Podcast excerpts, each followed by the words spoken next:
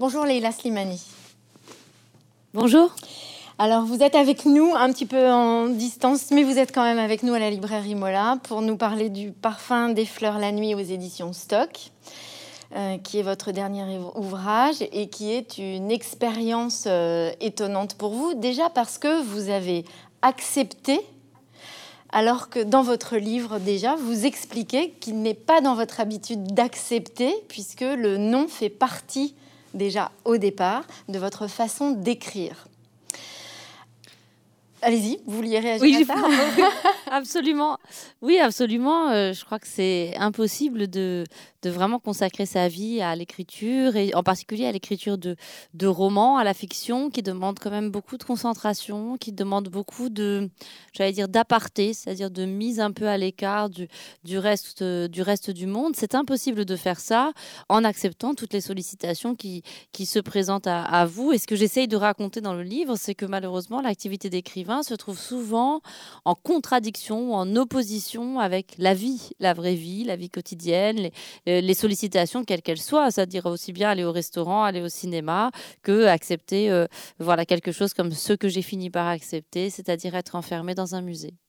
Alors en même temps, euh, cette sollicitation-là n'était pas tout à fait habituelle, puisque vous dites, ben voilà, j'ai l'habitude de refuser d'aller, comme vous le dites, au restaurant ou chez des copains. Là, ce qu'on vous a proposé, euh, est-ce que ça vous a aussi euh, un peu titillé ou en tout cas amusé, parce que ça répond en même temps quand même à une de vos envies profondes, c'est-à-dire être enfermé oui, bien sûr, c'est pour ça que j'ai accepté. C'est parce que le jour où elle me l'a proposé, d'abord, euh, je sortais d'une très très mauvaise journée d'écriture. Euh, c'était une journée d'hiver, il faisait froid, il faisait moche, j'avais très mal écrit. Euh, j'ai marché dans Paris sous la pluie pour la rejoindre. Enfin, j'étais vraiment pas bien.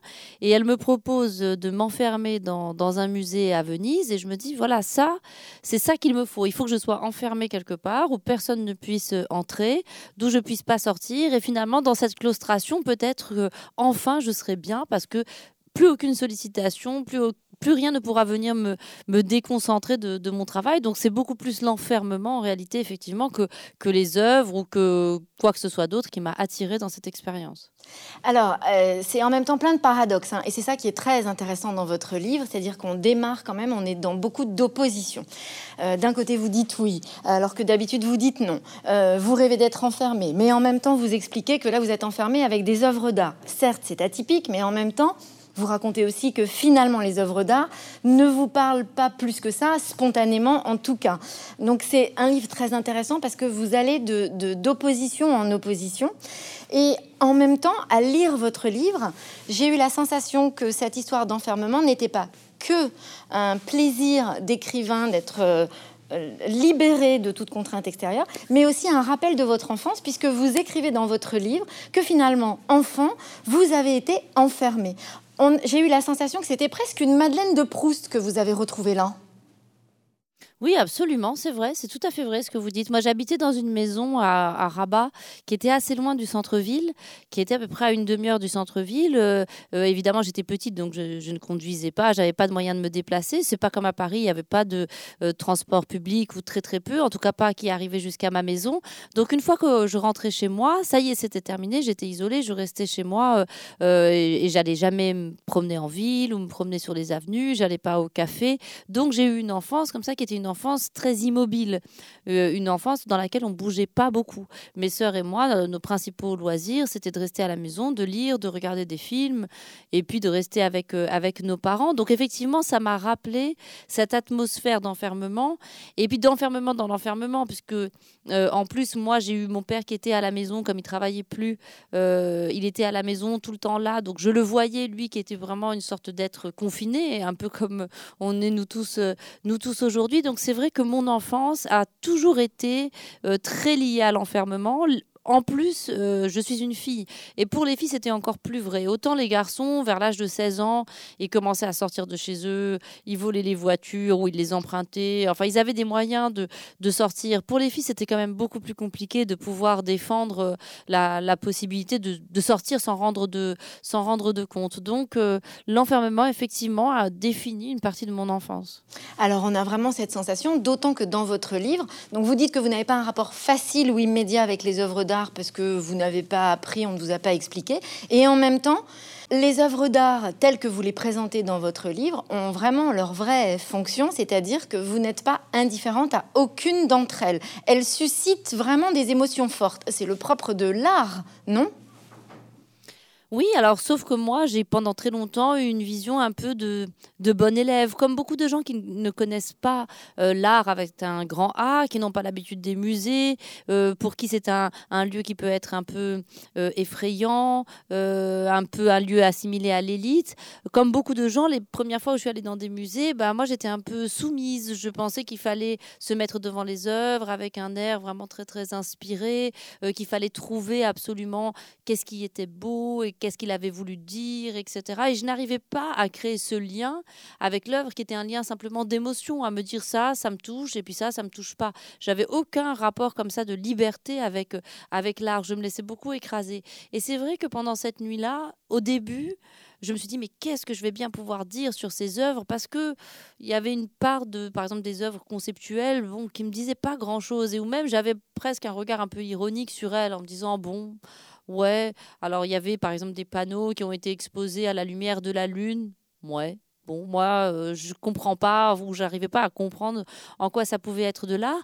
Et puis après, je crois qu'il y a quelque chose en moi qui s'est qui s'est libéré, qui s'est ouvert, peut-être dû à la solitude, au temps qui est passé, au fait que j'ai arrêté de me poser mille questions.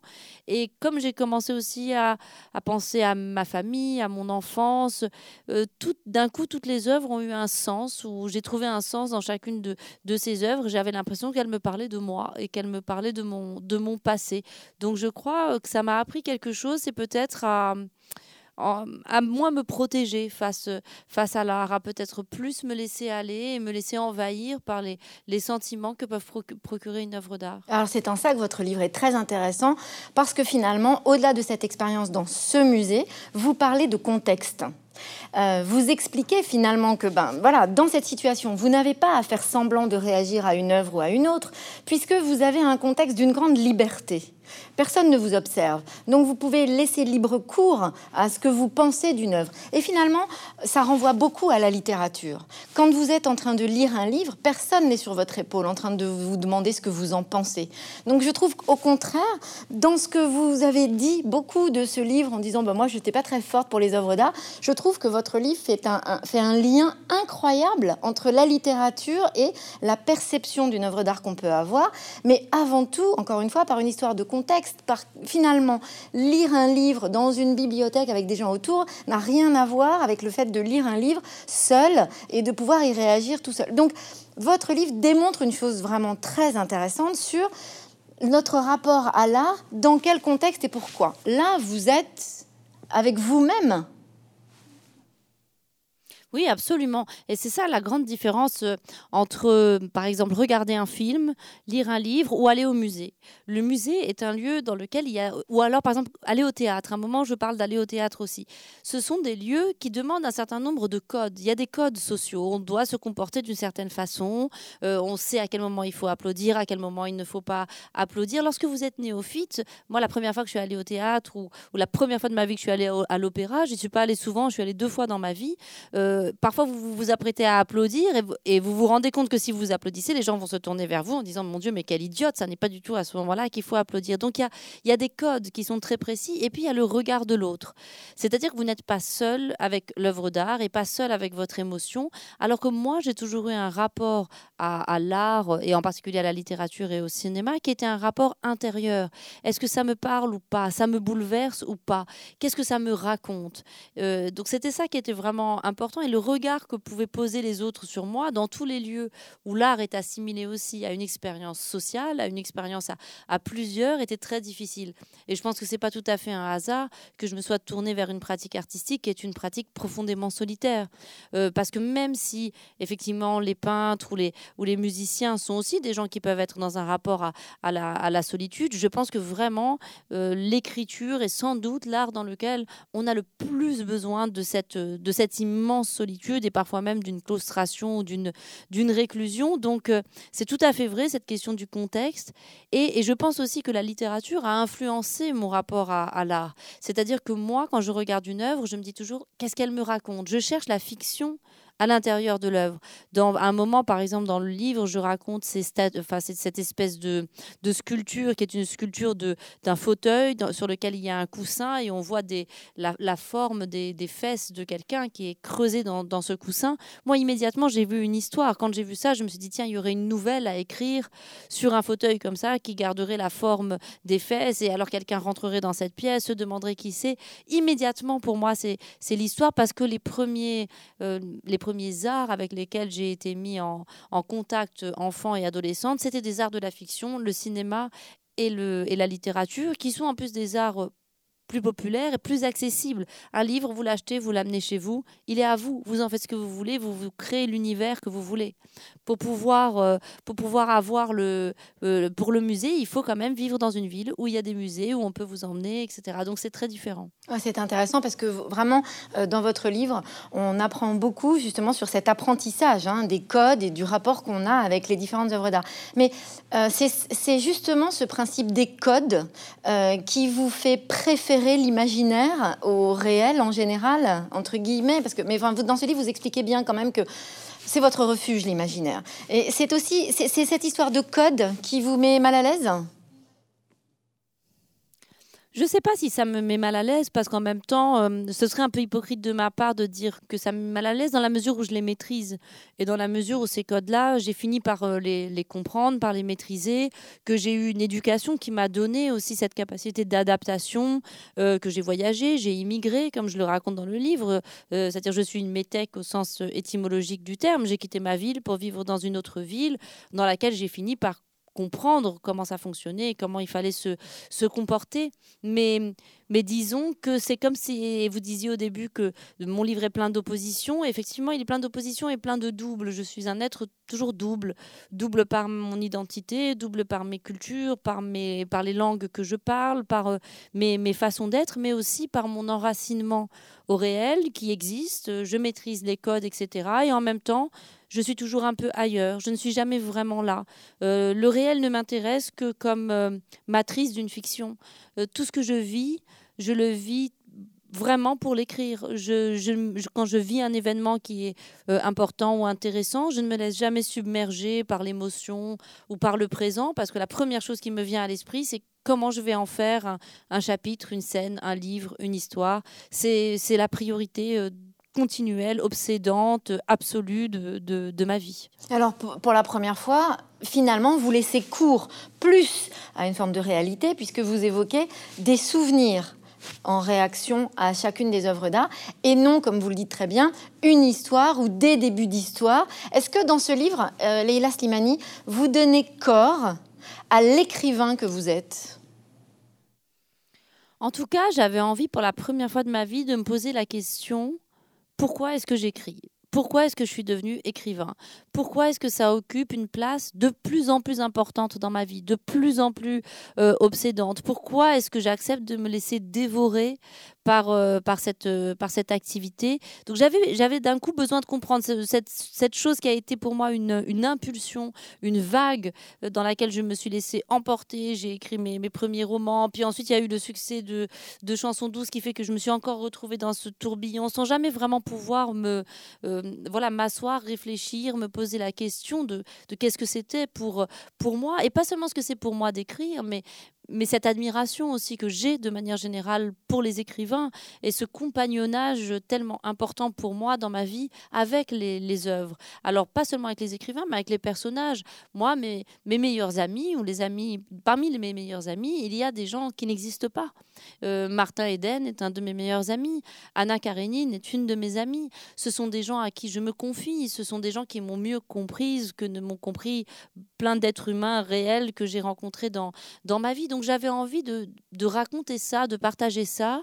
Et puis, euh, oui, parce qu'aussi, je crois que j'aurais pas, c'est ce que je dis à la fin du livre, je pense que j'aurais pas été quelqu'un d'heureux si j'avais pas à un moment réussi presque par le hasard, je ne saurais pas expliquer comment, mais à attraper cette vocation au vol et à l'embrasser complètement et à m'y abandonner.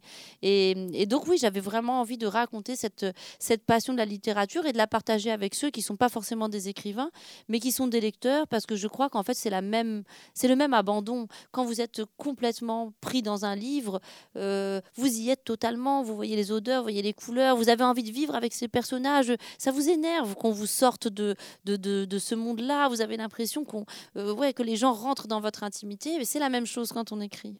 Alors, je disais, donc je parlais de donner corps à l'écrivain que vous êtes ou aux écrivains en général, parce que, bon, on le sait, hein, vraiment, le, corps est une question assez centrale dans votre travail en général. Euh, là, tout particulièrement, puisque vous parlez aussi euh, de, des affres de l'écriture d'un point de vue corporel. Euh, vous parlez de l'écriture en disant que c'est une tumeur qui dévore le corps. au tout début de votre livre, vous racontez comment vous travaillez dans votre bureau et vous racontez que vous avez parfois de plus en plus froid, que vous rajoutez des couches jusqu'à arriver à une couverture, euh, qu'il y a le sommeil qui intervient. En fait, vous donnez là, tout d'un coup, pour la première fois d'une façon assez forte, hein, corps euh, à votre vision de, de ce qu'est le fait même d'écrire presque d'un point de vue pratique. Oui, absolument. Et d'ailleurs, souvent, les gens vous parlent de l'écriture comme une douleur, comme une souffrance, mais euh, mentale, intellectuelle. Euh, pour moi, c'est une souffrance, mais physique. Euh, je, trouve que c'est très difficile physiquement, l'écriture. Je ne trouve pas que ce soit une, douleur. C'est difficile, mais c'est pas douloureux. en revanche, physiquement, c'est vrai que on parle pas, je trouve pas assez souvent de l'implication physique que c'est d'écrire. D'abord, de rester assis des heures et des heures et des heures tous les jours dans la même position de rester face à, son écran. Ça demande, en fait, la, concentration physique que ça demande est très importante. Donc, euh, l'état de prostration, c'est un état très particulier parce qu'il peut être à la fois extrêmement angoissant quand euh, rien ne vient, quand euh, rien ne sort. Vous avez l'impression de stagner, de, de, ne servir à rien, de ne rien faire parce que, en fait, dans la plupart de vos journées d'écriture, vous ne faites rien. Vous êtes assis face à une feuille et puis vous attendez que de réfléchir. Donc il y a un combat constant entre votre âme, en tout cas votre imaginaire, et votre corps, qui vous ramène tout le temps au réel, qui vous ramène tout le temps au, poids de la vie, au prosaïsme. Vous avez faim, vous avez sommeil, vous avez envie de fumer, vous avez envie de vous reposer, vous avez envie d'allonger vos jambes. Et donc c'est un combat euh, continuel. Et puis moi, j'ai toujours eu un rapport à mon corps très très compliqué. J'ai toujours détesté avoir un corps. J'ai toujours j'ai très peur de la souffrance physique, j'ai très peur des agressions, euh, des agressions physiques, j'ai peur de la, de la maladie, euh, j'ai un rapport aussi à la sexualité qui est un rapport plutôt sombre, plutôt, plutôt noir. Donc évidemment, j'ai utilisé cette souffrance physique que je vis dans l'écriture. En réalité, elle transparaît dans ce que j'écris. Je crois qu'elle est très présente finalement après euh, sur la feuille, mais le corps est extrêmement important quand on écrit. Il y a quelque chose de l'ordre de la performance presque athlétique. Euh, on y pense quand on arrive à la fin de votre livre où vous remerciez une équipe vous expliquez aussi que bon, bah, vous êtes toute seule hein, face à votre euh, page blanche, mais il y a quelque chose de l'équipe, de l'entraîneur, de la personne qui vous suit, des gens qui vous accompagnent dans l'écriture. Et donc, euh, je trouve que vous y mettez quelque chose vraiment de l'ordre de la performance, comme si chaque livre était euh, une traversée en voilier. Oui, absolument. Moi, je le vois comme ça, avec d'ailleurs parfois des, des aspects un peu masochistes. Moi, j'aime aller vraiment au bout de mes forces. Euh, j'aime écrire jusqu'à ce que je n'en puisse plus, jusqu'à ce que parfois je perde un peu, un peu la tête. Hein. Moi, j'adore m'enfermer, parfois pendant 4-5 jours. Je ne parle plus à personne, je m'habille plus. Euh, je veux vraiment aller vraiment tout au bout, tout au bout d'une concentration qui finit par devenir une sorte de transe, hein, et où les personnages, d'un coup, euh, vous habitent, vous savez plus tout à fait si vous êtes vous, si vous êtes quelqu'un d'autre. Moi, j'adore ces moments-là. Et puis, euh, comme je vous le disais, moi, pour moi, l'écriture, c'est pas un, métier, c'est pas quelque chose que je fais de temps en temps. Et puis le reste du temps, je fais autre chose. Je ne fais que ça. Je ne pense qu'à ça. Bon, d'ailleurs, il y a des gens qui trouvent que j'écris trop que je publie trop, mais mais moi, je peux pas m'en empêcher. C'est-à-dire que si je m'écoutais, je publierais presque un livre tous les trois mois parce que je suis obsédée par ça. Et puis j'ai l'impression que, je sais pas comment vous dire, j'ai l'impression que c'est comme si c'était un combat, euh, que si j'arrête d'écrire, je vais mourir ou que quelque chose va s'arrêter, que je vais flétrir d'un coup et devenir euh, voilà une petite tas de cendres sur ma sur ma chaise. Donc évidemment, ça demande aussi autour de vous, euh, ça demande que vous construisiez une sorte d'équipe comme ça de gens qui comprennent parce que euh, il faut qu'ils comprennent votre égoïsme, il faut qu'ils comprennent vos obsessions. C'est pas facile de vivre avec quelqu'un qui ne pense qu'à écrire, avec quelqu'un qui quand le week-end commence et je sais pas moi mon mari ou mon entourage, il me disait bah, on va faire ci, on va faire ça. Ah moi je leur dis moi je m'en fiche. Il faut d'abord que j'écrive. Hein. Il faut qu'on mette tout en de manière à ce que je puisse écrire. Maintenant mon mari a l'habitude, il me dit bon je sais, je sais, tu écris, je vais sortir les enfants, je vais faire les trucs, on a compris. Mais il faut que j'ai ma dose. C'est comme un drogué. Si j'ai pas ma dose, je peux je peux rien faire. Donc j'ai besoin de mon éditeur, j'ai besoin de mes amis. Par exemple Salman Rushdie que je remercie au début. Ben voilà, de temps en temps je lui écris des mails, je lui dis ça va pas, j'ai perdu truc. Il me rassure. Donc on a besoin d'être entouré parce que très souvent on perd pied. Alors, euh, ce qui est très intéressant dans votre livre, c'est que vous citez beaucoup d'auteurs, beaucoup de personnages, beaucoup d'ouvrages, euh, mais une fois de plus revient Marilyn Monroe, euh, qui a été l'héroïne de votre enfance? Ah oui, l'héroïne de mon enfance, et je dirais qu'elle est toujours une héroïne pour moi, et elle est elle est une compagne. Euh, dans les moments d'ailleurs souvent où je suis mélancolique, où je suis triste, je m'imagine toujours, euh, c'est très bizarre, hein, mais j'ai cette espèce d'image obsédante dans la tête. Euh, je me revois adolescente, quand j'étais adolescente, je m'imaginais coucher sur le sol et que je lui tenais la main. Et j'avais l'impression qu'elle me comprenait et que je la comprenais. cette femme, Arthur Miller disait une phrase très très belle sur elle. Il disait Marilyn Monroe est un petit poète qui essaye de déclamer ses vers dans, dans la rue pendant que la foule la déshabille. Et, c'est ça la tragédie de Marilyn Monroe. C'est que c'était un poète, c'était une femme qui avait un regard sur le monde d'une infinie mélancolie, d'une infinie singularité, d'une grande subtilité, et qui, euh, qui a été enfermée dans son corps, qui a été otage de son corps, otage de, de sa beauté, de sa, de sa féminité. et elle me touche infiniment. Euh, j'ai lu ses fragments, j'ai vu tous ses films. Sa voix me touche, son regard me touche. Il y a quelque chose de l'enfance chez elle qui ne s'est jamais qui ne s'est jamais fini, une sorte de, d'enfance continuelle dont elle n'arrive pas à, sortir, un, désespoir qui me vraiment qui me bouleverse. Et puis il y a le roman de Joyce Carol Oates qui a été pour moi aussi une re-rencontre avec euh, Marilyn et, et, je trouve que pour moi c'est un des meilleurs romans de Joyce Carol Oates et un des plus grands romans du XXe siècle. Je trouve que c'est vraiment un très très grand roman.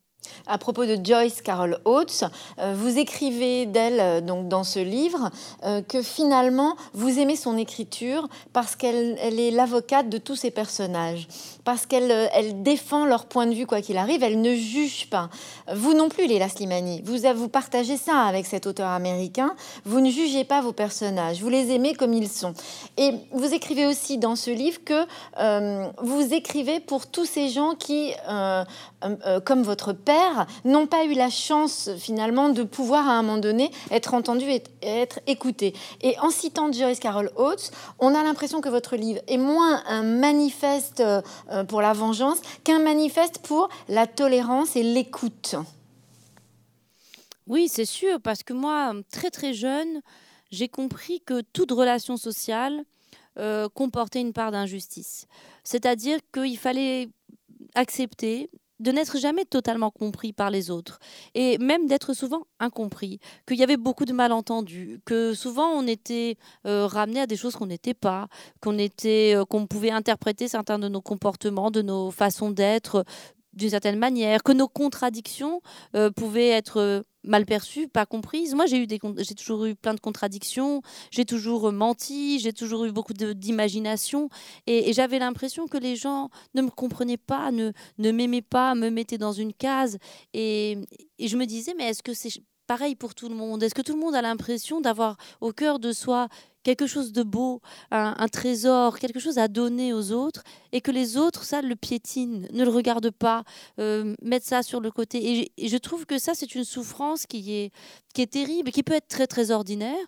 Ça peut être euh, la nounou, par exemple, de, de, Chanson douce, qui est une femme invisible, que personne ne voit, euh, que personne n'a de considération pour ce qu'elle est, pour ce qu'elle renferme à l'intérieur d'elle. Et ça peut être des choses plus dramatiques, plus plus évidemment tragique, comme ce, qu'a vécu mon père, qui est l'injustice ou euh, l'erreur judiciaire.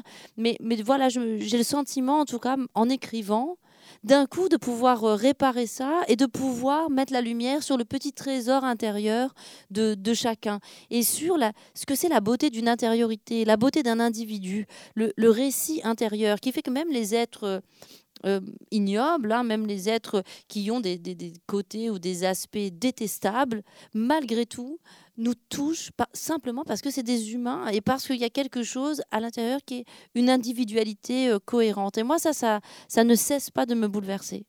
Est-ce que vous partagez avec euh, Marilyn Monroe un sentiment euh, d'isolement en public, c'est-à-dire justement d'être ramené à cette intériorité, euh, quoi qu'il arrive, et confronté au regard des autres, de ne pas savoir justement très bien comment ouvrir directement ce que vous êtes? Ah oui, absolument.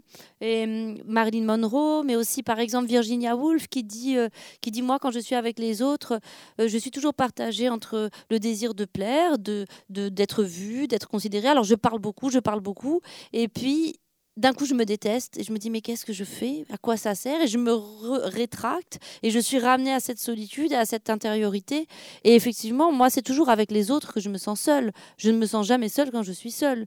Quand je suis seule, je suis très très bien. Je me sens protégée, je me sens euh, en tout cas, j'allais dire, je me sens comprise, ce qui est bizarre, mais en tout cas, je ne me sens pas incomprise. Euh, avec les autres, je me sens toujours en danger. Il y a toujours le danger d'être incomprise, d'être euh, moi-même, de faire quelque chose dont je vais me repentir après, où je vais trouver que c'est indigne, que c'est pas bien, que je me suis avilie. Il y a toujours la possibilité aussi de, la, de l'avilissement dans la rencontre avec l'autre, parce que vous voulez le séduire, vous voulez lui plaire, vous voulez montrer un côté de vous euh, qui vous paraît favorable, qui vous paraît bien, donc vous cachez aussi euh, autre chose. Vous voulez pas avoir l'air faible, vous voulez pas avoir l'air ci et ça, donc vous n'êtes jamais vrai. C'est, c'est très très rare d'être vrai avec, euh, avec les autres. Donc oui, oui, bien sûr, je suis toujours ramenée à, à cette intériorité et à cette solitude et j'ai souvent un sentiment de, de gêne. D'ailleurs, dans mes romans, euh, les personnages sont toujours gênés. Alors après, c'est moins vrai maintenant parce qu'avec l'âge, on, prend un peu plus euh, l'habitude, mais je l'étais beaucoup avant. Alors cette histoire de corps, hein, euh, on l'a dit, qui revient vraiment beaucoup dans vos préoccupations, là on se rend compte que finalement votre vision du corps qui peut être handicapant, qui peut être un frein ou qui va être cette limite finalement hein, de la rencontre avec l'autre, elle va loin puisque vous parlez même du bâtiment du musée dans lequel vous êtes comme un corps. Vous parlez de ces pierres qui ont des cicatrices, c'est-à-dire que euh, euh, il y a euh, vraiment chez vous une, forme assez manichéenne dont vous, semblez tirer la quintessence de votre écriture et qui est les corps, l'imaginaire, la possibilité d'être soi. vous avez cette vision comme ça aussi précise? Bah, je crois qu'en tout cas, j'ai le sentiment que tout ce qui est physique, c'est-à-dire tout ce qu'on peut palper, tout ce qu'on peut toucher, euh, d'une certaine façon, peut aussi nous empêcher. Un mur, euh, tout comme un corps, euh, peut nous empêcher. Il a des limites. on peut pas le, on peut pas le détruire en le, en le poussant. et un corps, on peut courir, mais jusqu'à une certaine vitesse. On peut se déplacer, mais d'une certaine, d'une certaine manière. On peut porter quelque chose, mais jusqu'à un certain, jusqu'à un certain poids. Donc tout ce qui est physique nous empêche. Et comme j'ai compris très vite et que j'ai mm, expérimenté vraiment le caractère illimité de, l'imaginaire et à quel point, et puis la légèreté, c'est-à-dire que ça n'a pas de poids, ça n'a pas d'odeur, ça n'a pas de... C'est là, vous pouvez l'emmener partout, vous pouvez euh, être, comme je le raconte dans le livre, enfermé entre quatre murs dans une prison, mais par votre imaginaire, en fait, vous n'êtes plus là.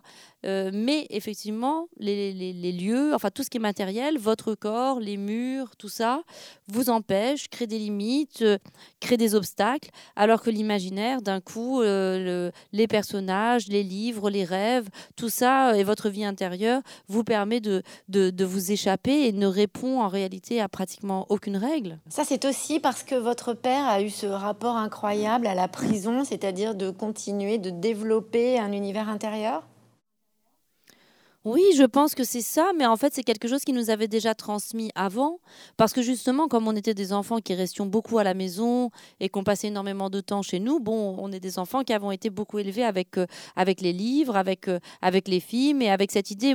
Moi, mes parents, par exemple, si on disait je m'ennuie, ils disaient bah, c'est très bien, très bonne chose, ennuyez-vous. Euh, vraiment, ils nous poussaient à nous ennuyer, à traîner euh, dans le, dans le jardin, à rêver. Donc, on inventait énormément d'histoires, etc. Ils ont toujours valorisé ça. Moi, j'étais une petite fille qui mentait beaucoup j'avais, j'inventais des histoires. Enfin, je, oui, je mentais.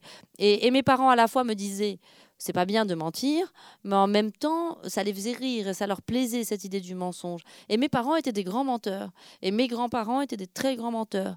Et donc tout le monde mentait dans la famille quand on faisait des, dîners, des choses.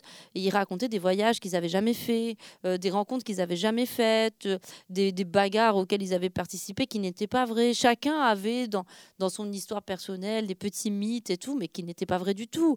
Euh, mon grand-père qui s'était battu avec un tigre, ma grand-mère qui avait fait une pièce de théâtre extraordinaire au théâtre de l'Odéon. Enfin, ma grand-mère n'est jamais montée sur une scène de théâtre. Mais on était tous complices des mensonges les uns des autres parce qu'on trouvait que la vie, elle était quand même vachement plus intéressante quand on pouvait mentir. Donc, euh, je pense qu'ils m'ont transmis ça, cette idée qu'en fait, les, les gens, ça n'existe pas. Les personnes, ça n'existe pas. Personne n'existe. Il n'y a que les personnages qui existent. Et qu'on ne se met à exister que quand on invente sa vie. Et que quand on, est, on se laisse écraser par le réel, quand on n'est que ce que la vie euh, fait de nous, ben en fait, on n'est pas libre, on ne fait que subir. Et qu'on devient libre le jour où on comprend qu'on n'est pas obligé de n'être que ce que la vie nous dit, on peut se créer un personnage.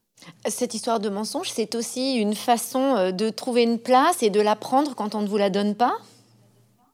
Oui, absolument. C'est de considérer que c'est de considérer aussi qu'il n'y a pas qu'une seule strate dans la vie, qu'il n'y a pas que la strate du réel et qu'on n'est pas obligé de ne chercher que cette reconnaissance triviale, prosaïque, qui est la reconnaissance du monde qui existe vraiment, que le panache, euh, la séduction, l'existence, elle vient aussi de, de ce qu'on construit, du, regard qu'on va aussi avoir sur soi-même. Si soi-même on ne se regarde pas avec un certain, avec un certain panache, avec une certaine grandeur, avec une certaine folie, euh, il n'y a pas de raison que le monde vous regarde comme ça et que, et que vous-même vous puissiez poser ce type de regard euh, sur le monde. Mais moi d'ailleurs, dans les, dans les écrivains que j'adore, dans les, euh, les poétesses ou les poètes que, que j'adore, ce sont des gens comme ça qui, qui, ont créé des personnages. Je pense à une femme comme Anna Akhmatova, je pense à, à John euh, à Fitzgerald. Ce, ce genre d'écrivains, c'est des gens qui qui avait compris ça, c'est-à-dire que euh, il s'agit pas et, ça je pense c'est vraiment très important, c'est que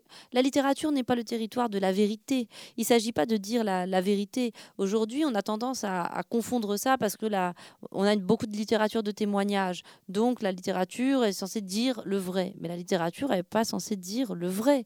Euh, la, question de la sincérité en littérature, c'est pas une question éthique, c'est une question esthétique. Donc vous, vous construisez quelque chose, un personnage, un univers, et, après, il est le vôtre. Vous faites, euh, vous faites ce que vous voulez. L'important, c'est que ce soit, ce, que ce soit cohérent. La vérité, on s'en fiche. Et qu'est-ce qui a fait que dans cette expérience au musée, vous avez été si sincère alors? Bah, en, réalité, je me suis dit, euh, quand j'ai commencé à écrire, je me suis dit que c'était la seule solution. et en fait, c'est toujours la seule solution. Quand vous écrivez, c'est la seule solution. Vous pouvez essayer de contourner tout. Moi, j'ai essayé au début avec ce texte de contourner, de faire la bonne élève, de raconter les œuvres, de faire mon petit paragraphe sur Venise, mon petit paragraphe sur l'enfermement, et j'ai tout jeté à la poubelle. Je me suis dit, ça n'a aucun intérêt. Si c'est pour faire ça, euh, carrément refuse de publier le livre. Et, en fait, je crois qu'en littérature, malheureusement ou heureusement, en tout cas, on ne peut pas faire l'impasse sur, euh, pour moi, sur la sincérité, sur la vérité sur il faut donner quelque chose de soi. Il faut, on est obligé à un moment euh, de d'ouvrir une part de soi et, de montrer quelque chose. Et c'est pas de l'impudeur, hein, pas du tout, mais euh, il faut il faut voilà tendre une forme de tendre la main, montrer euh, montrer quelque chose. Si on cherche simplement à à faire bien, à faire le bon élève, tout ça n'a aucun intérêt. Donc je me suis dit qu'il fallait que j'écrive avec la même sincérité que dans mes romans et avec la même brutalité aussi. Donc une sincérité, mais un peu brutale. C'est pour cette raison que vous avez décidé de nous emmener dans ce musée à Venise dès le moment où vous avez eu cette conversation avec votre éditeur. C'est-à-dire qu'on part de votre bureau, on voyage avec vous, on arrive dans la ville avec vous. C'est-à-dire que ce livre, c'est l'histoire en général et pas seulement le moment. C'est aussi pour cette raison-là? Oui, et puis aussi parce que j'avais envie que ce livre soit un peu un journal de bord aussi de mon roman, parce que ce livre, je l'ai écrit alors que j'étais en train de travailler sur le pays des autres. Donc c'était euh, une sorte de, à la fois de récréation, en même temps une récréation angoissante, parce que je me suis dit, mais pourquoi est-ce que je me suis offert cette récréation alors que je devrais rester concentrée sur, sur mon livre? Donc j'avais envie que les gens soient avec moi, euh, que le lecteur soit avec moi pendant tout ce moment où je suis pleine de doutes, où je pense à, au pays des autres, je pense quand même à mes, à mes personnages très souvent pendant le, le livre. On est aussi dans, dans le présent, c'est-à-dire il y a l'incendie de Notre-Dame, il y a toutes les choses qui sont autour de moi, comment on est inspiré aussi par, euh, par l'extérieur tout en ayant tout le temps l'envie de s'enfermer et de ne plus être influencé par, euh, par l'extérieur. Donc euh, ça me permettait voilà, d'être dans ce tempo-là, de tout ce qui nous traverse quand on écrit, de toutes les, les aspirations contradictoires qui nous traversent quand on est en train d'écrire un, un, roman. Donc c'est pour ça que je l'ai construit comme ça. Est-ce que vous nous mettez sur la voie en même temps, hein, avec ce principe de nous emmener vraiment avec vous votre valise, hein, quasiment Est-ce que vous nous mettez sur la voie aussi pour comprendre votre rapport qui semble être très poreux aux gens, aux histoires, aux choses, puisque on a l'impression que vous emmagasinez l'ambiance de Venise, les bruits, euh, le café, euh, les, gens qui parlent autour de vous, vous les emmenez à l'intérieur du musée et qu'ils continuent d'être avec vous quoi qu'il arrive.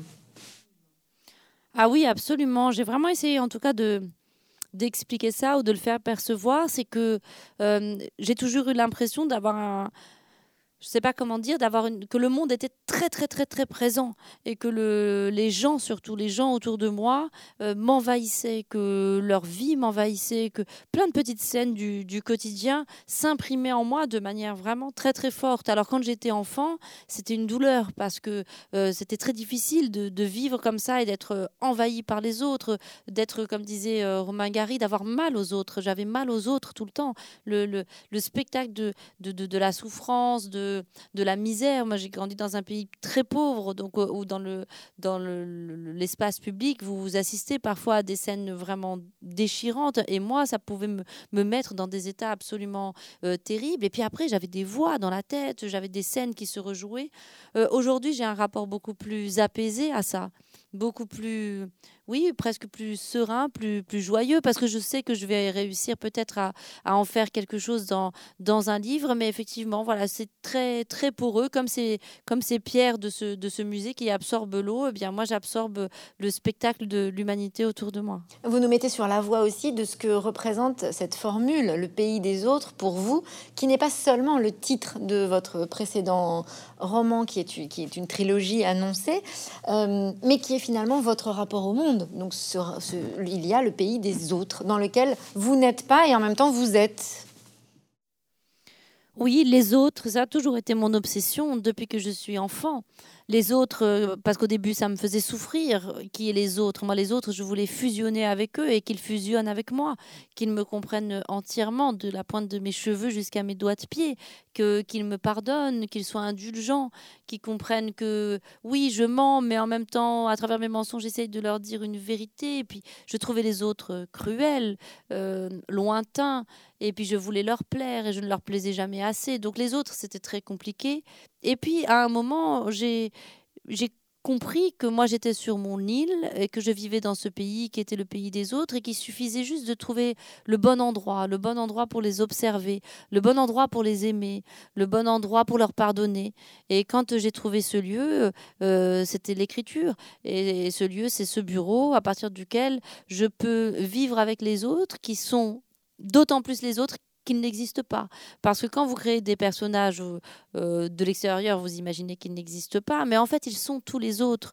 Ils sont tout ce que vous avez euh, récolté, arraché d'humanité aux gens que vous avez que vous avez croisés dans votre vie, à la fois des gens que vous avez très bien connus et parfois des gens que vous n'avez vus que que cinq minutes, mais qui vous donnent une silhouette, qui vous donnent une voix, qui vous donnent une attitude, qui vous donnent une petite scénette. Et, et voilà, c'est ça pour moi les les autres, c'est la matrice de de ma vie et en même temps, c'est souvent ma grande douleur aussi.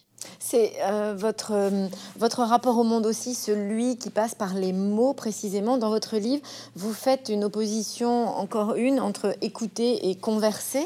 À vous entendre aujourd'hui nous parler comme vous le faites, Leila Slimani, euh, c'est pas seulement le fait d'imaginer des vies, mais c'est aussi de prendre le temps d'écouter, de s'écouter entre soi, plutôt que de converser. Est-ce que c'est une histoire de rythme aussi? Mais la conversation, elle a quelque chose souvent. Moi, je me sens souvent salie euh, quand, euh, quand je parle. Déjà parce que je parle beaucoup. Moi, je suis quelqu'un d'assez bavard. Donc, je parle, j'aime bien parler parce que euh, je considère aussi que c'est quand je suis avec des gens. ça vient de mon éducation, de, de, ma culture. Je ne laisse pas de silence. Je considère que c'est une forme de politesse, de m'intéresser aux gens, de leur poser des questions, de discuter. Et puis, je sais pas, ça m'épuise. Je me... Souvent, après, je me dis, mais je sais pas comment vous dire, à quoi ça sert et pourquoi j'ai parlé et pourquoi j'ai raconté. Parce qu'en fait, on a besoin quand même, quand on écrit, on a besoin de beaucoup de silence. On a besoin de, euh, ce silence, on a besoin d'une forme de clandestinité, on a besoin d'arrêter de, parler, d'arrêter de, comme dit Virginia Woolf, elle dit, euh, quand je parle trop, j'ai l'impression d'être un chiffon mouillé. Et je comprends très bien ce qu'elle veut dire. Euh, en fait, vous aspirez, vous dites, mais pourquoi je suis pas chez moi, dans mon bureau, dans ma chambre, avec mes mots, tranquille, au lieu d'être là, à suivre cette conversation qui n'a aucun intérêt, aucun sens? Et évidemment, quand vous êtes dans votre bureau, d'un coup, vous avez envie de nouveau d'être dans la conversation parce que euh, la solitude finit toujours euh, par, euh, non pas vous peser, mais par de, devenir un peu lourde. Donc, on vit dans ce balancement constant entre le désir d'être avec les autres, de leur parler, de les écouter, et puis le désir de d'un silence très très profond, presque pieux, qui permet un, vrai, enfin une vraie plongée dans l'intériorité. Mais c'est une envie aussi d'avoir le temps de trouver le bon mot, qui est un temps qu'on n'a pas dans la conversation? C'est pas seulement, oui, il y a bien sûr trouver le bon mot, euh, donc avoir d'un coup une oreille beaucoup plus aiguë pour, euh, pour la langue, mais c'est aussi euh, permettre le dévoilement. Parce que quand vous êtes dans la vie quotidienne, etc., vous créez un personnage, une certaine façon d'être, vous construisez beaucoup, il y a beaucoup de choses artificielles. Il faut un certain temps et un certain silence avant que n'affleurent des sentiments très profonds, toutes les choses que vous cachez, toutes vos hontes, toutes vos peurs, toutes vos noirceurs, toutes vos mauvaises pensées, toutes ces choses euh, que vous avez besoin de mettre de côté pour vivre, tout simplement pour survivre, parce qu'on peut pas, on peut pas vivre avec ces cauchemars constants. Euh, je me rappelle quand j'ai écrit Chanson douce, les gens me disaient mais c'est horrible cette histoire, cette nounou qui tue les enfants et cette, cette peur qu'on a toutes les mères de, de, de, voir nos enfants, enfin qu'il arrive quelque chose à nos enfants. Cette peur-là, on l'a toutes, toutes les mères l'ont et tous les pères l'ont. Mais évidemment, on n'y pense pas tout le temps on est bien obligé de la mettre quelque part à l'intérieur de soi. Et mm, elle existe, mais il faut qu'on fasse quelque chose pour l'oublier. Et l'écrivain, c'est exactement l'inverse. Il doit aller gratter partout où ça fait mal. Il doit, il doit vraiment essayer de. Il cultive tous ses chagrins, toutes ces, toutes ces douleurs, tous ces malheurs. Donc il y a quelque chose, là encore, voilà, de, de masochisme. Mais tout ça, ça demande de la solitude et ça demande du temps. Quand on est tout le temps en train de faire et tout le temps en train de parler, tout ça, ça peut pas, ça peut pas advenir. Comment elle s'est passée cette nuit au musée, Leila Slimani? Est-ce que, euh, en ressortant de cette nuit, vous aviez vos notes en tête? Est-ce qu'elles sont venues après? Est-ce que vous avez noté des choses? Euh, Techniquement, comment vous avez sorti cet ouvrage de votre nuit? J'ai noté beaucoup de choses. Hein. Sur place, j'ai noté beaucoup de choses. Puis comme moi, j'écris euh, la première version de mes livres à, la main, euh, j'ai l'habitude de, travailler comme ça. Donc euh, j'ai pris quand même beaucoup de notes et j'ai eu beaucoup d'intuitions que j'ai suivies après. Il y a, y a aussi une bonne partie que j'ai pas gardée, hein, d'intuitions que j'ai eu au départ, que j'ai développées et qui n'avaient pas, grand intérêt. Mais ça s'est passé de manière assez, c'était un peu assez hypnotique. Hein. Je me mettais devant les œuvres et puis une chose venait, je commençais à penser à, mon père, au passé, puis une chose en amenait, en, une autre. Donc j'ai surtout noté euh, les, ces liens, euh, toutes ces transitions. Mais les, émotions, j'avais pas besoin de les noter parce qu'elles elles se sont imprimées en moi tout de suite. Donc, euh, je les ai laissées voilà, reposer un peu. Je voulais voir si elles étaient assez fortes pour, euh, voilà, pour s'imposer, pour revenir quelques jours après pour, euh, pour les écrire. Et ensuite, ça s'est écrit de manière très, très fluide et très rapide. Vous dites que quand vous êtes sorti du musée, vous avez réalisé que la porte était peut-être ouverte pendant la nuit. Qu'est-ce que ça aurait changé de le savoir? Ben, je me demande ce que ça aurait changé de le savoir. Je crois que j'aimais bien moi l'idée d'être vraiment enfermée, l'idée de pas pouvoir euh, de pas pouvoir sortir, c'est-à-dire l'idée de la contrainte. Et en fait, euh, je me rends compte que je suis quelqu'un qui accorde une très grande importance à la contrainte. Je n'aime je pense que je serais très angoissée par une, une existence où je serais totalement libre, où je pourrais garder la porte ouverte, sortir, aller où je veux. J'ai tellement eu l'habitude de, euh, de ça, de, la porte bien fermée. J'avais des parents qui étaient très, euh, surtout ma mère, très très angoissée. Donc le soir, elle vérifiait 40 000 fois que la porte était fermée et on dormait dans un couloir où ma mère refermait la porte euh, du couloir. Il y avait un fusil dans un placard. Donc ma mère disait toujours si quelqu'un essaye de rentrer, je prendrai le fusil, je me mettrai. Donc il y avait toujours cette idée que le danger pouvait arriver de, de, l'extérieur. Donc je suis toujours très très bien dans les lieux où la porte est fermée, où les rideaux sont tirés, où personne ne peut rentrer parce que je me dis qu'il peut rien m'arriver. Donc peut-être que ça m'aurait angoissé le fait que la porte soit ouverte, pas parce que je pouvais sortir, mais parce que quelqu'un pouvait rentrer. Et en même temps, dans ce plaisir que vous avez à être seul euh, pour vous concentrer, pour réfléchir, pour écrire, pour penser, pour rêver, pour rencontrer les œuvres d'art, vous écrivez à un moment donné que quand même quelque part vous auriez bien aimé discuter avec le gardien parce que bah, peut-être que là à nouveau il y avait un début d'histoire. Et donc vous avez cette perpétuelle euh, interrogation quand même d'aller chercher et en même temps de, pouvoir décrypter toute seule. Donc c'est une hésitation permanente. Oui, c'est une hésitation permanente, bien sûr. Il y a le. Euh, et moi, je vis toujours dans ce balancement de très très grand attrait pour les autres, de très grand intérêt pour les autres, et puis d'un coup d'envie vraiment de revenir à ma, ma, solitude la plus totale.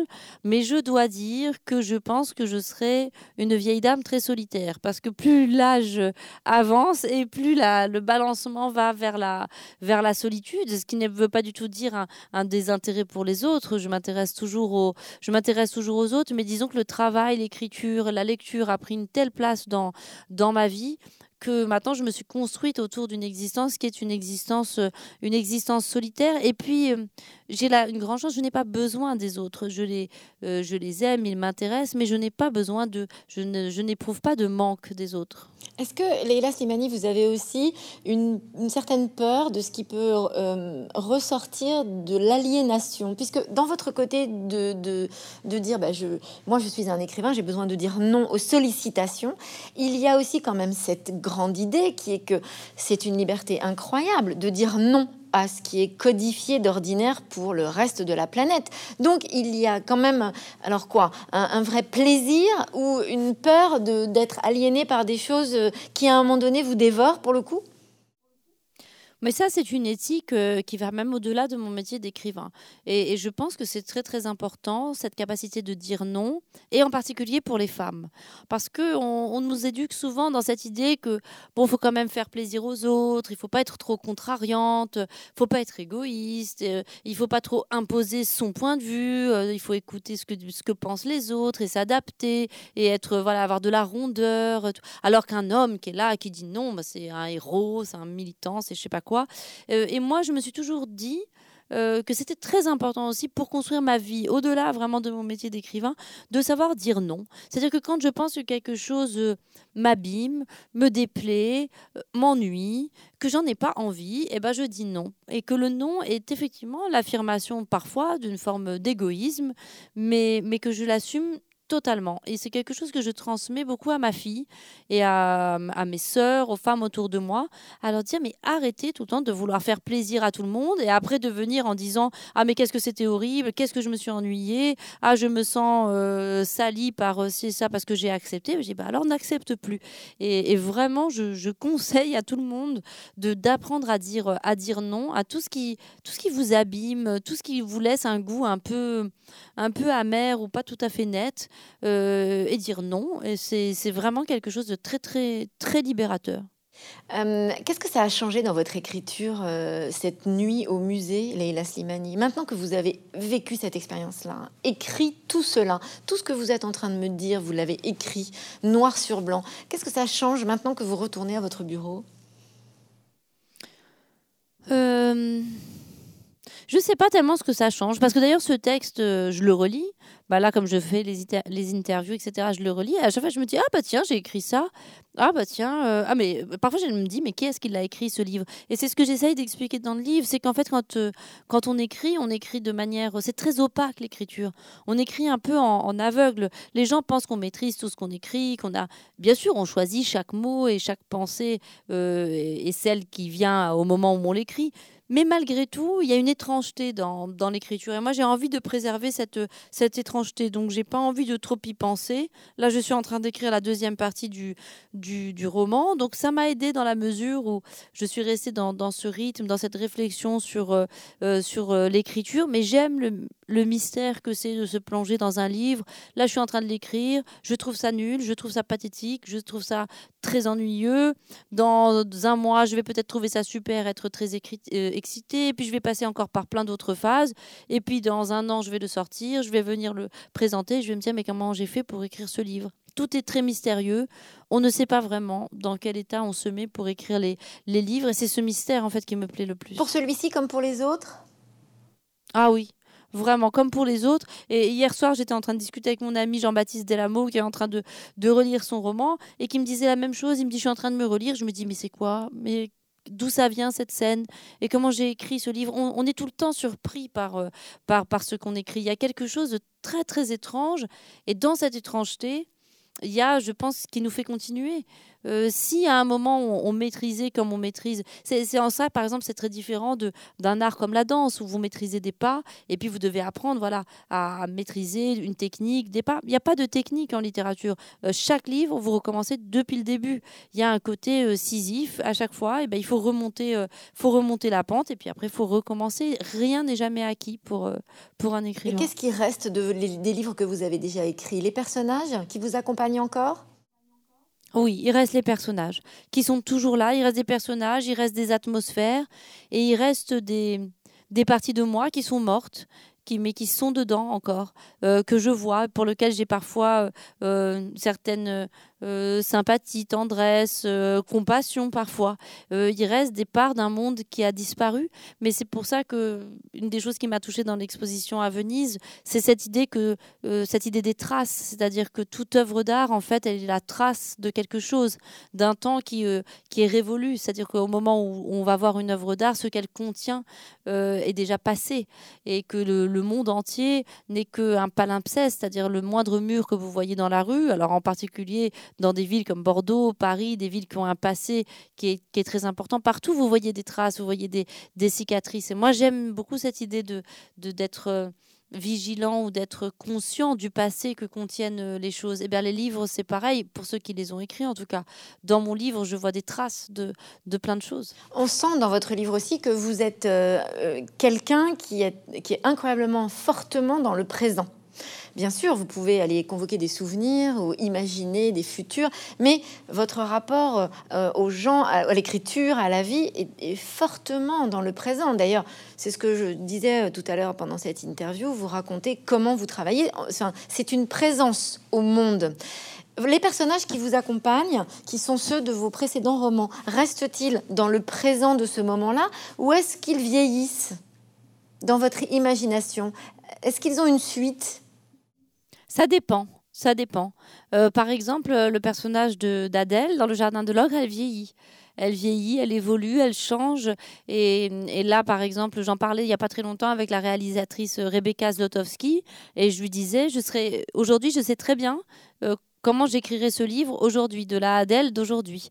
Euh, je sais très bien ce qu'elle est devenue, ce qu'elle est, comment elle voit le monde d'aujourd'hui. Souvent, les événements qui se passent autour de moi, euh, j'arrive à m'imaginer le, point de vue qu'elle a. Alors que les personnages de Chansons douces, comme il y a cette mort d'enfant, il y a quelque chose de définitif. Et c'est un livre qui a été, que j'ai essayé de construire un peu sur le modèle de, de des tragédies grecques, en tout cas d'une fatalité. Donc c'est un cercle, comme ça, mais un cercle qui est fermé.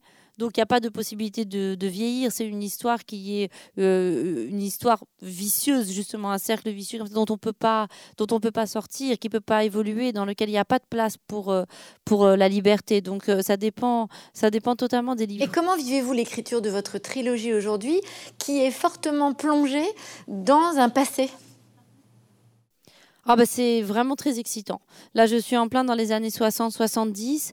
Donc euh, d'abord, c'est passionnant à titre personnel parce que je me replonge dans l'histoire de mon pays, de la génération de, de mes parents. Je découvre et j'apprends énormément de choses. Moi, je suis quelqu'un qui adore apprendre. J'ai vraiment une soif d'apprendre qui est très très grande, inextinguible. J'ai l'impression qu'une journée où j'ai pas appris quelque chose est une journée perdue. Je me sens toujours coupable d'ailleurs à la fin d'une journée si j'ai l'impression que j'ai rien appris. Je me sens très mal. Donc euh, ça c'est merveilleux. Et puis euh, euh, ça y est, maintenant je commence à les voir. Je commence. Pour moi, ce qui est très important, c'est l'atmosphère. Je commence à, voir la couleur du livre, les odeurs du livre, la musique qui passe en, en, fond sonore. Je vois comment les personnages sont sont habillés, comment ils sont coiffés. Donc ça y est, il y a vraiment une, ambiance qui est en train de, se mettre en place. Je suis très contente parce que en plus de, suivre des personnages sur très longtemps, moi qui m'attache beaucoup à, à eux, c'est merveilleux de les voir vieillir et puis ils me surprennent beaucoup. Euh, ils n'ont pas du tout pris le chemin que je pensais qu'ils allaient prendre. Donc euh, c'est assez marrant de voir euh, des personnages. en fait, ils veulent pas du tout faire ce que, ce que vous vouliez au départ. Donc là, ils sont partis dans une toute autre direction. Parfois, c'est un peu gênant parce que bon, il faut que je me ramène après à, l'intrigue que je voulais. Mais c'est très drôle en même temps. C'est comme un jeu. Vous les avez emmenés avec vous à Venise, ces personnages, puisque vous êtes vraiment plongé dedans en ce moment. Alors, vous parlez dans, dans ce livre que vous avez écrit, vous parlez de votre père, qui forcément est dans cette histoire et dans cette trilogie d'une façon ou d'une autre. Donc, il y a de votre famille et on le sent bien. Il y a de vous aussi, adolescente, notamment quand vous avez très envie de fumer une cigarette réellement hein, dans le musée, qui donne lieu à une scène où vous évoquez le corps d'une façon extrêmement euh, rigolote. Euh, et donc, vous les aviez avec vous, ces personnages, en étant à Venise? Ah oui, bien sûr, je les avais avec moi. Je les ai toujours avec moi. Quand je suis en phase d'écriture, ils sont tout le temps là avec moi parce que euh, il faut qu'ils puissent attraper quelque chose. Si quelque chose survient, il faut faut qu'ils soient là avec moi pour me dire oh, ça, ça, tu vois, il pourrait m'arriver ça. Je pourrais dire cette phrase et regarde cette œuvre, ça pourrait être quelque chose qui serait dans une scène. Donc euh, ils sont toujours avec moi. Et, justement par rapport à ce que vous disiez sur le présent, c'est vrai que je suis quelqu'un qui vit beaucoup dans le dans le présent et je pense que c'est d'ailleurs pour ça que j'aime beaucoup faire la fête. Euh, quand on fait la fête, c'est un moment dans lequel on se dit plus rien n'existe, je m'en fous du passé, je m'en fous de demain, je ne suis là que pour ça. Quand vous êtes sur une piste de danse, par exemple, vous êtes profondément dans le présent. Euh, vous buvez un peu trop, bah vous dites c'est pas grave, je suis ivre, je dis n'importe quoi et je me fous des conséquences. Et, et, évidemment, vous avez beaucoup de regrets le lendemain matin, parce que moi je suis la reine des regrets du lendemain matin, mais sur le coup, vous avez l'impression qu'il n'y a que le présent qui existe. Et je pense que c'est pour ça que j'aime faire la fête, parce que j'ai le fantasme d'un monde où on pourrait ne pas avoir de regrets et où on pourrait voilà, être totalement dans le présent et dire tout ce qu'on pense et boire un peu trop. Mais bon, on ne peut pas faire ça tout le temps. Ça veut dire qu'en prenant vos notes dans cette nuit au musée, vous avez pris des notes de deux façons pour votre livre sur le, cette nuit. Ah oui, Absolument. Parce que le galant de nuit, par exemple, m'a donné plein d'idées aussi pour le roman. Parce que d'un coup, je me suis rappelé de l'odeur du galant de nuit, je me suis rappelé du jardin aussi de mes grands-parents. Et donc, j'ai écrit après des scènes comme ça. La scène de, dans le pays des autres de la greffe, la greffe de la plante. à un moment, il y a une greffe de citronnier sur un oranger. Je l'ai eu à Venise. Parce que j'ai eu le galant de nuit. Puis après, je me suis promenée dans Venise, j'ai vu des citrons, des Et c'est comme ça que c'est venu. Donc, euh, effectivement, il faut être, il faut être disponible, disponible au monde quand on écrit. Vraiment, il faut être disponible tout le temps. Et, je pense que, d'ailleurs, à un moment, je parle de ça par rapport aux touristes et tout. Je pense que c'est très important de réhabiliter ça, la, disponibilité au monde. Alors que dans le tourisme aujourd'hui, il y a beaucoup plus cette idée de, de prendre les choses. On veut consommer le monde au lieu de lui d'être disponible au monde et de se dire à un moment, en fait, je vais pas prendre de photos, je vais pas prendre un selfie avec une perche sur le pont des soupirs. J'en ai rien à faire. Cette photo, je vais jamais la revoir. Elle a aucun intérêt. Mais je veux voir ce que ça fait en moi? Qu'est-ce que ça provoque en moi d'être dans, dans cet endroit? Donc, euh, pour moi, ça, c'est quelque chose de, très important aujourd'hui. Les gens ont toujours ce truc j'ai fait Venise, j'ai fait Paris, j'ai tout est dans le, ce rapport matérialiste de, de consommation des choses. Alors que moi, j'aime bien être juste, euh, voilà, de me laisser traverser par une expérience qui va être bonne ou mauvaise et après j'en ferai j'en ferai une histoire. Leila Slimani, ce sera ma dernière question. Est-ce que c'est aussi avec une certaine appréhension de vos émotions euh, que vous, cherchez des moments euh, euh, d'isolement Parce que justement, vous parlez donc de, ce, de, cet arbre qui vous rappelle vraiment une odeur, enfin qui, vous est, qui est une odeur très forte et qui vous renvoie, qui vous rappelle des souvenirs très forts. Est-ce que c'est difficile à vivre ces émotions-là par les odeurs, la, vue, les, les sens en éveil? Est-ce que c'est aussi ça qui vous fait un peu peur parce que vous semblez d'une grande sensibilité, prête à en déborder. Est-ce que c'est aussi l'appréhension de ces émotions fortes qui vous pousse à rester dans votre bureau? Bah, je pense que je suis quelqu'un de d'hypersensible. Je suis quelqu'un de vraiment, oui, très très sensible, tout me touche, tout me bouleverse. Et en même temps, je suis quelqu'un qui maîtrise énormément ses émotions. Euh, je ne, vous ne me verrez jamais me mettre en colère, euh, vous ne me verrez jamais euh, pleurer ou perdre ma, ma contenance. Je suis quelqu'un de très contenu et je peux faire face à des, à des situations très compliquées sans jamais perdre, sans jamais perdre mon, mon calme. Mais à l'intérieur, euh, c'est la tempête. Donc effectivement, euh, je sais très bien où est-ce qu'il faut que je m'arrête parce que je ne veux pas me laisser déborder. Je déteste ça. Je déteste l'idée de me laisser, euh, voilà, de me laisser déborder par mes, mes émotions, tout simplement aussi parce que pour l'écriture, on a besoin d'une certaine maîtrise de ces émotions. je n'aime pas du tout le pathos, la complaisance, le regardez comme je suis malheureux, ça ne m'intéresse pas du tout. ce qui m'intéresse, c'est les émotions euh, disséquer, contenu, c'est les petites subtilités, les, les petites choses. Mes personnages, eux, peuvent se laisser envahir par leurs émotions. Mais pour que je puisse leur offrir ça, il faut que moi-même, j'ai une certaine, une certaine maîtrise. Et puis, dans mon histoire avec mon père, par exemple, bien sûr, au moment où je le raconte, tout, je suis bouleversée. Mais pour moi, c'est aussi une part. Euh, enfin, ce qui est important aussi, c'est ce rapport à la dignité. La dignité aussi, c'est de, au lieu de m'enfermer dans la tristesse et le chagrin, qu'est-ce que j'en fais? C'est toujours ça. Qu'est-ce que ça fait de moi et moi, qu'est-ce que j'en fais?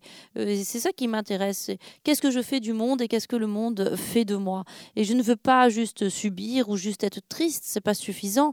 Mais mon père, euh, au lieu d'être triste, j'ai envie de lui dire regarde, je vais t'écrire plein de livres, je vais écrire plein de personnages et on va faire des choses extraordinaires parce que la tristesse, ça suffit pas. C'est même pas assez grand pour lui, euh, la tristesse. C'est plus que de la tristesse. Merci beaucoup, Leila Simani.